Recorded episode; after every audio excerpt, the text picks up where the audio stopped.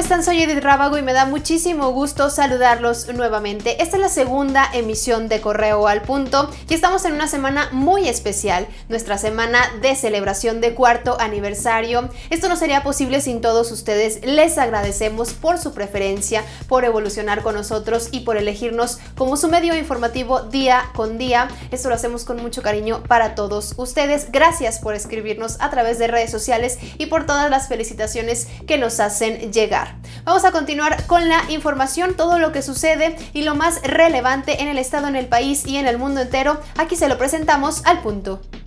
Desde las 3 de la madrugada de este martes, aproximadamente 20 agentes de la Guardia Nacional implementaron un fuerte operativo en la zona de la barranca de Venaderos, en León, en donde se logró la detención de al menos cuatro personas. En el caso de las detenciones, uno de los detenidos llevaba un vehículo con reporte de robo y otros fue porque traían droga, aunque en pequeñas dosis. Vecinos de la comunidad Loma del Liebrero en San Francisco del Rincón impidieron que Zapal perforara pozos en esa comunidad.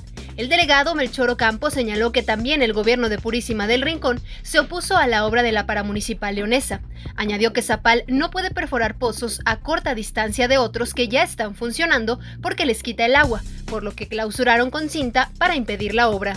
El alcalde de Irapuato, Ricardo Ortiz, dio a conocer que se reunió de manera virtual con integrantes de ejecutivos de venta y mercadotecnia AC para informarles el plan Unidos Reactivemos Guanajuato. En este sentido, se comprometió a impulsar 14 puntos para la reactivación económica que se darán a conocer próximamente, así como la creación de un Consejo Ciudadano con sectores empresariales, de servicios y comerciales. Luego que se anunció la contratación de una nueva deuda por 5 mil millones de pesos para reactivar la economía de Guanajuato, el diputado Ernesto Prieto rechazó la propuesta e insistió en que es necesario que el gobernador debe implementar medidas de austeridad. Que se acaben los privilegios de la alta burocracia, que se acaben los altos salarios de los funcionarios, empezando por el gobernador del Estado, los secretarios, los diputados locales, que se lleven a cabo políticas auténticas de ajuste del cinturón por parte del gobierno estatal, como las que está llevando a cabo el gobierno de México eh, y ya anunciadas por nuestro presidente Andrés Manuel López Obrador.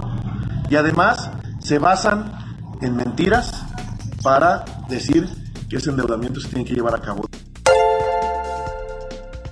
La Secretaría de Salud dio a conocer la actualización de los nuevos casos de coronavirus en la entidad, los cuales ascendieron a 1.492, 86 en las últimas 24 horas.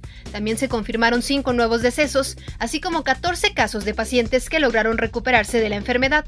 En el caso de los fallecimientos, las víctimas fueron cuatro hombres y una mujer de entre 56 y 87 años, originarios de León, Juventino Rosas y Romita. Con el voto de la mayoría panista, las Comisiones Unidas de Justicia y Salud Pública rechazaron de manera formal las iniciativas de reforma para despenalizar el aborto hasta las 12 semanas propuestas por las fracciones del PRD y Morena en el Congreso local. Previo a la votación del dictamen, colectivos feministas en la capital colocaron una manta en el acceso del Congreso local, así como en diversos puntos de la ciudad. En León fueron intervenidos varios inmuebles, entre ellos la Catedral Metropolitana. Manténgase conectado con nosotros a través de redes sociales, Facebook, Twitter, Instagram, YouTube. Estamos como Periódico Correo, nuestra página web, periódicocorreo.com.mx. También ya puede escuchar nuestro podcast a través de plataformas digitales y a cualquier hora del día.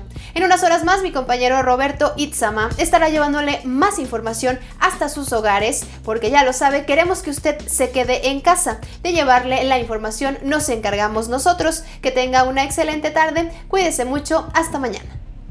Muy buenas tardes, soy Alejandro Navarro, alcalde de Guanajuato Capital y quiero festejar y celebrar a mis amigos de Correo al Punto por este cuarto aniversario. Muchísimas felicidades, sigan informando a los guanajuatenses de manera veraz y oportuna como lo han hecho. Les mando un fuerte abrazo.